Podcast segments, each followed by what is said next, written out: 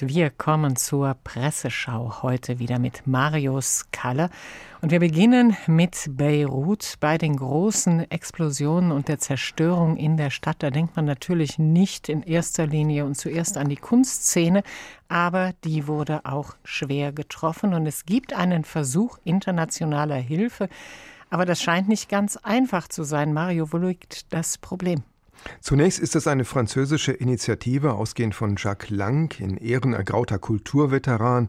Legendär seine Aktion bereits unter François Mitterrand und aktuell ist er nun Präsident des Institut du Monde Arabe in Paris, das enge Kontakte zur Kultur des Libanon pflegt und da einiges auf die Beine stellen möchte.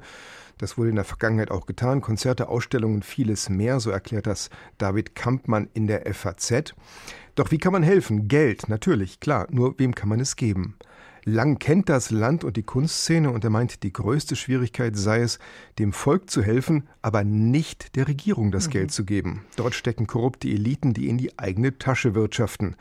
Die werden auch vom Volk abgelehnt, doch an einer Regierung vorbei fördern und helfen ist international schwierig. Da gibt es noch nicht wirklich die Wege für. Die Probleme sind zahlreich, viele Künstler sind obdachlos, Theater sind zerstört. Und deshalb ist wohl, und das heißt hier auch, das ist die erste Aufgabe, ein Politikwechsel im Libanon.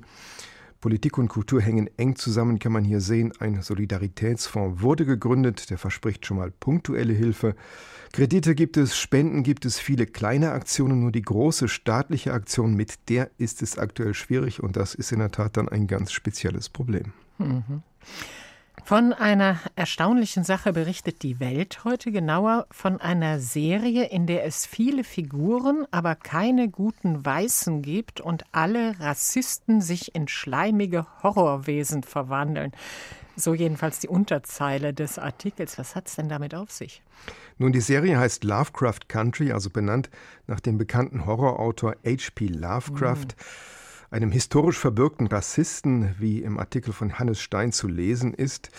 Und in dieser bemerkenswerten Serie konkurrieren nun ein übernatürlicher Horror und der alltägliche Horror des weißen Herrenmenschen.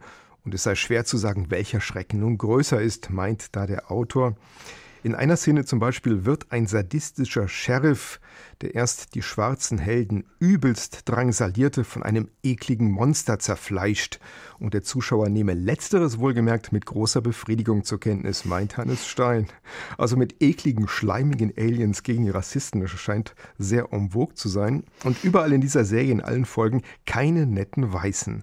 Und der Autor meint, bis vor kurzem hätte ein Bezahlsender wie HBO so etwas nie in Auftrag gegeben aber spätestens seit dem Erfolg des Superheldenfilms Black Panther gäbe es für diese Themen ein Publikum. Tja, und die Massendemonstrationen nach dem Tod von George Floyd werden auch genannt.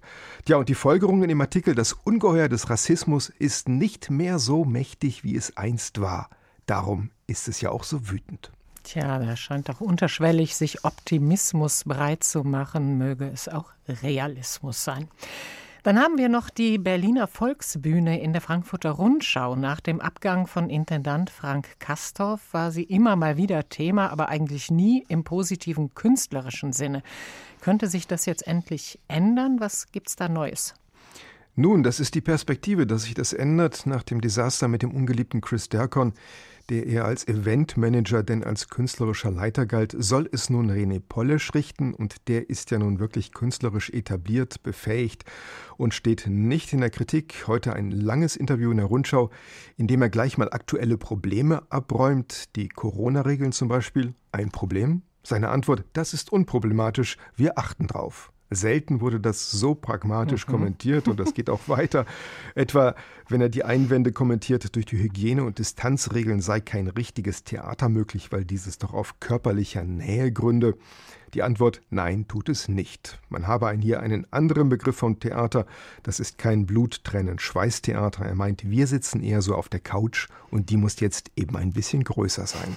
Also sehr wohltuend zu lesen, dieses Interview in diesen Zeiten.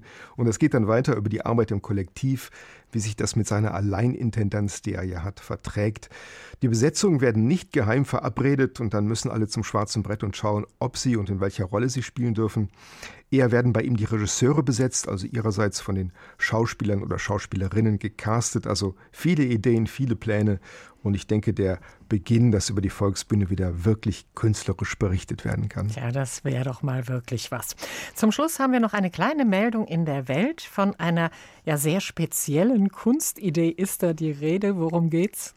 Es gibt ein schönes Design für den Gully, also nicht im übertragenen Sinne wohlgemerkt, sondern buchstäblich. In Japan nämlich ist man auf die Idee verfallen, Gullydeckel zu verschönern, zu illuminieren, wie da steht. Mhm. Also das ist dann eine Oberfläche aus thermoplastischem Kunststoff und darunter finden sich Motive aus Mangas oder aus Animes. Also bunte Designer-Gullydeckel. Wohlgemerkt, nur auf den Gehsteigen für den Autoverkehr wäre das vermutlich etwas irritierend. ja, und eine Auswertung dieser Aktion Kunst für den Gully gibt es noch nicht. Das sind wohl noch Pilotprojekte.